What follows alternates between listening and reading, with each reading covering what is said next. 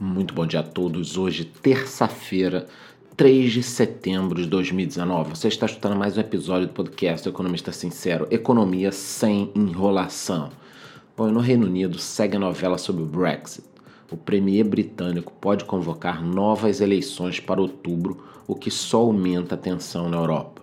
O atual primeiro-ministro tem defendido a saída definitiva do país da União Europeia com ou sem acordo em 31 de outubro e está tentando segurar mais um adiamento, dessa vez para janeiro de 2020. É isso, segue o jogo. Ficam os parlamentares britânicos tentando evitar o que o povo quer.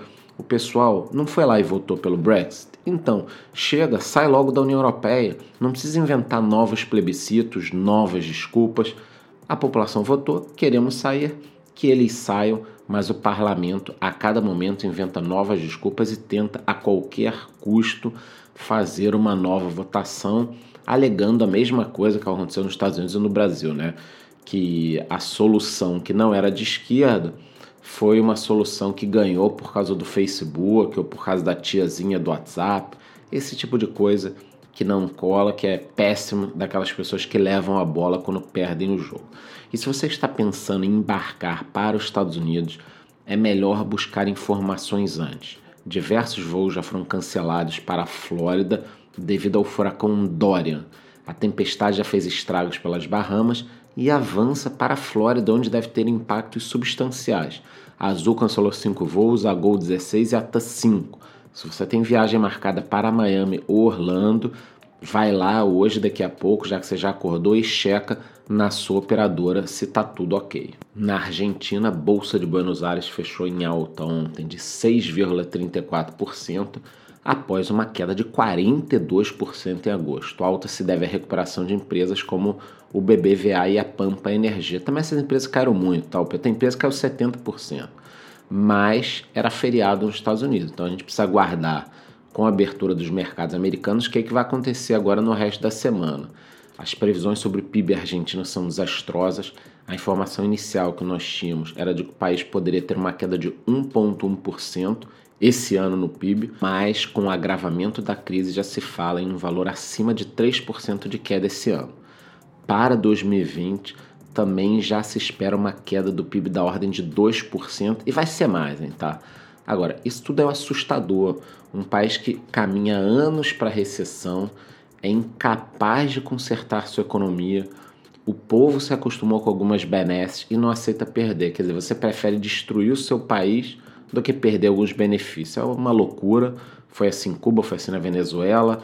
A gente está assistindo de arquibancada aí a Argentina escolheu o desastre. É uma pena, um país riquíssimo, com produção no campo, com inteligência, foi um dos países mais cultos do mundo e tá aí agora. Se a Cristina Kirchner ganhar, não precisa nem falar que eles vão à bancarrota. Eu acho até que, inclusive, que o Macri, no final do governo dele, pode não pagar algumas contas e ainda prejudicar mais esse governo que já vai vir é, provavelmente condenado ao fracasso próximo, né? Ainda sobre o mundo, a consultoria Fitch afirmou ontem que o grande vencedor da guerra comercial entre Estados Unidos e China é o Brasil. Isso aí, já que a China vem aumentando a demanda de carne e soja aqui do Brasil. Isso tudo em meio à peste suína, que também atacou eles. Ela deve diminuir em 30% a produção de carne suína. Só para que vocês tenham uma ideia, as exportações dessa nossa carne suína aumentaram mais de 100% em junho, comparando com maio. Alguns produtores da União Europeia, Austrália, Nova Zelândia, Uruguai e Argentina também estão se beneficiando, porque aquilo são mais de um bilhão de pessoas querendo comer. Então, se cada pessoa comer um franguinho na semana, são um bilhão de frangos, um bilhão de porcos, um bilhão de qualquer coisa. E falando ainda na China, que no Brasil foi lançada a Frente Democrática Brasileira. Isso aí, meus amigos. Frente Democrática Brasileira. O movimento foi apelidado de Direito Já e tem como integrante, em sua maioria, partidos de esquerda e extrema esquerda, como PT, PDT, PSDB e PCdoB. Olha, Partido Comunista em movimento a favor da democracia é como se os fabricantes de cigarro criassem um movimento pela saúde de todos. Não precisa ser muito inteligente para perceber que são coisas antagônicas. Ou você é comunista ou você quer uma democracia, mas sempre é bom botar um nome bonito quando temos uma causa é, meio sanguinária. Né? Você põe um nome bonito e aí você toca aquela causa sem muita vergonha. Sobre mercados, aqui no Brasil, o Bovespa teve uma pequena queda ontem de 0,5%, também sem rumo definido. Né? Feriado nos Estados Unidos, está todo mundo descansando, a bolsa caiu, mas nós tivemos uma boa notícia. A balança comercial registrou um superávit de 3,28 bilhões de dólares em agosto, é o melhor saldo desde 2017. Destaque negativo ficaram para Itaú, menos 1,24%, Bradesco, menos 1,3%, Banco do Brasil, menos 1,28%. E uma das empresas mais comentadas nos últimos dias, que eu venho trazendo notícias, é a Oi. Ontem ela teve uma grande vitória. O Conselho de Comunicação Social do Congresso Nacional votou um parecer pela aprovação do PL 79 que altera a lei das comunicações. Eu já falei aqui dele para vocês, tá? Foi recomendado que seja encaminhada a proposta ao plenário e há uma votação rápida. Segundo o Bradesco BBI, os papéis da empresa têm um potencial de mais de 50%, com preço-alvo em R$ 1,80. Fiquem ligados que qualquer novidade eu trago tudo em primeira mão lá no meu Instagram, o link está na descrição. Uma outra coisa importante, né, uma das grandes preocupações dos brasileiros tem sido o dólar. A moeda chegou a 4,18, é o maior patamar desde setembro de 2018 do ano passado.